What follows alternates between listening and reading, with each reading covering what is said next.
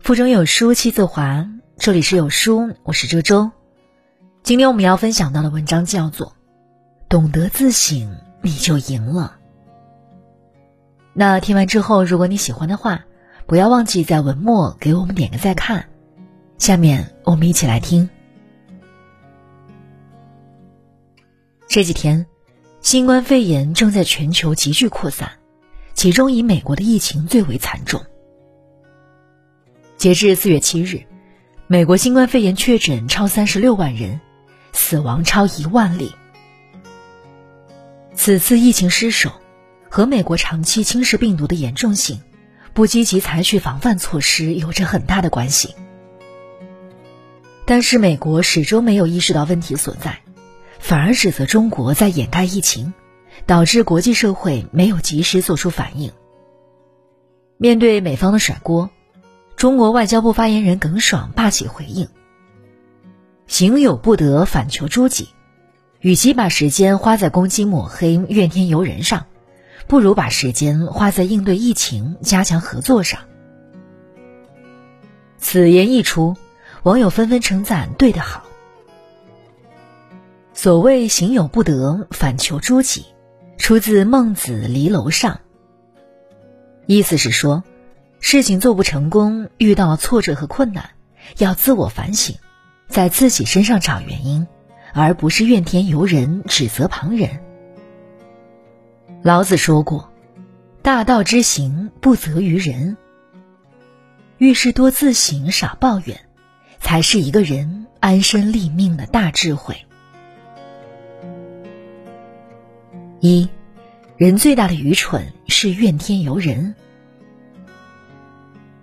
曾国藩有句名言：“盖无故而怨天，则天必不许；无故而尤人，则人必不服。”只知道怨天尤人的人，除了得到一肚子怨气，什么也得不到。曾国藩的弟弟曾国华是曾国藩几个兄弟中资质最好的，但他有个缺点，就是爱发牢骚。咸丰元年。曾国华参加了湖南省的科考，他自认才华横溢、文章典丽，必定榜上有名。考完放榜，曾国华名落孙山。得知自己落榜后，曾国华就开始不停的抱怨，他怪老天爷没给自己好运气，然后又怪老婆太柔弱，管不住自己，没有约束他好好读书。事情传到曾国藩耳朵里，他就给曾国华写了一封信，批评他牢骚太多，性情太懒。科考失利，本该自我反思，找到失败的原因，好好复习，来年再考。曾国华却咒骂老天，埋怨老婆，把自己的责任推得一干二净。在曾国藩看来。如果一个人总把生活中的不顺遂归结为天道不公，把自己的失败归结为别人的过错，这样的抱怨毫无意义。一个人一旦习惯了抱怨，当他和别人打交道时，他就会埋怨别人。这样的行为不仅会引起他人的厌恶，还会让别人对他敬而远之。可见，一味的怨天尤人。不仅让自己笼罩在唉声叹气的阴霾中，还会带来负能量的恶性循环，把人生变得越来越糟。只知道抱怨，不仅是一种懦弱，更是一种无能。它让人们彻底失去了改变现实的勇气和解决问题的能力。马云说过：“永不抱怨的人生态度才是第一位的。”生活上的不如意，终究还是要回到生活中去解决。只图口舌之快，发泄怨气和牢骚，生活并不会有实质性的改变。与其抱怨，不如努力解决问题，提升自己的满意度，这样更有价值。人活一世，抱怨不如改变，牢骚不如努力。二有一种修养叫遇事不责备。了不起的盖茨比中有一段很经典的话：每当你想批评别人的时候，你要记住，这世上并不是所有人都拥有你所拥有的那些优越的条件。有一次，我坐大巴去外地，开车不久，在我身后位置上的一位中年妇女晕车吐了出来。当时车窗紧闭，在封闭的环境中，刺鼻的气味迅速弥漫开来。我回头看到中年妇女脸色蜡黄，靠在身边的男人肩头，嘴角存留着污渍。我递给他一包纸巾，他略带歉意的朝我点了点头，用纸巾擦着嘴。这时，售票员突然大声质问：“谁在车里吐了？”其他乘客也跟着谴责：“这么大味儿，晕车不能提前吃药吗？吐出来多恶心！”司机迅速靠边停车，态度恶劣的让男人把脏的地方收拾干净，不然就让他们下车。男人蹲在地上，认真的处理着呕吐物。我看到中年妇女好几次欲言又止。等男人处理好，车子发动了，很快就到了沿途第一站。男人扶着妻子起身，对着满车乘客鞠了一躬：“对不住大家了，我老婆癌症，吃药的副作用就是容易呕吐，她吃过晕车药了还是吐，不好意思，给大家添麻烦了。”说完，就带着虚弱的老婆下车了。车厢里顿时鸦雀无声。刚才挨捂着鼻子低声指责妇女的人，也不再多话。售票员更是脸红到脖子，喃喃说着：“两口子的票是到终点站的呀。”不要轻易指责别人，因为我们不会知道别人的喜怒哀乐，不能感同身受别人的酸甜苦辣。人生无常，谁都会有眼泪，有悲伤。学会欣赏和悲悯，学会善待他人。遇到事情不知缘由和真相时，请不要轻易指责，它事关修养，更关乎善良。遇事不指责，用善意和宽容来处理，我们才能拥有一颗容人之心。才能避免恶从口出，伤人伤己。三，凡事多从自己身上找原因。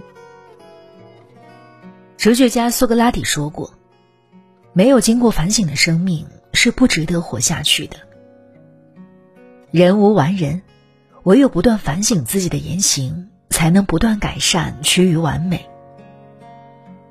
著名书画大师齐白石就是一个善于自省的人。诗人艾青曾经拿着一幅画请他鉴定真伪，齐白石拿着放大镜看了半天，确定这幅画是自己年轻时的作品。他想用自己刚完成的两幅画和艾青交换这幅旧作。艾青把画抱在怀里，打趣说：“您就是拿二十幅画给我，我也不换。”齐白石之所以要换回这幅画，因为他从以前的作品中看到了自己的变化。他发现，自己如今的作品很多方面不如从前。他感慨地说：“我出名之后，走到哪里都是赞誉，从没人说过我半点不是。”那天看了艾青的一幅十年之前我画的画，让我感触很深。和以前相比。我的退步实在是太大了。这件事之后，齐白石开始练习最基础的技术描红，每天坚持画画，从不懈怠。正是凭借不断自省、不断改进，齐白石晚年时的作品更负盛名，得到了很多人的喜爱。慧律法师说：“征服世界并不伟大。”一个人能征服自己，才是世界上最伟大的人。自省就是征服自我的过程，它让我们更加清晰的认识自己，更加准确的改正自己。现实生活中，总有人无视自身的问题，一味的将过错转移给别人。这样做，不仅容易招致他人的怨恨，也让自己在错误的路上越走越远。纵观那些成功的人，他们不是不犯错，而是善于自省，及时找出自身的不足，有针对性的提高，从而超越自我，取得成功。高尔基说过：“反省是一面莹澈的镜子，它可以照见心灵上的脏污。自省就是及时擦拭心灵上的污点，让自己时刻保持清醒，择善而行。凡事多从自身找原因，自己才是一切问题的根源。”四，懂得自省。是一个人成熟的标志。《论语》中说：“公自厚而薄责于人，则远怨矣。”人应该多反省自己，不要总是盯着别人的是非不放，不要总是责备别人，只有这样才能远离一切怨恨。有人提问：成功到底有没有捷径？如果成功有捷径，我想，那一定是懂得自省，时刻反思，及时修正。四十二章经中有段话：“人有重过而不自悔，顿息其心，醉来复身，如水归海，渐成深广。”事情没有做好，碰到困难和挫折，不要怨天尤人，要学会反躬自省。做人最忌讳的是永远指责他人，从不反思自己。自省就像自我解剖，需要极大的勇气和魄力。敢于从自己身上下刀，找出自己的缺陷和不足，逐一改正修复他们。当一个人懂得自省，他就会明白，多一些扪心自问，就会少一些推诿纷争。多一些关心自省，就会少一些抱怨指责。善于自省是一个人成熟的必修课。常思己过，常得进步。懂得自省，你就赢了。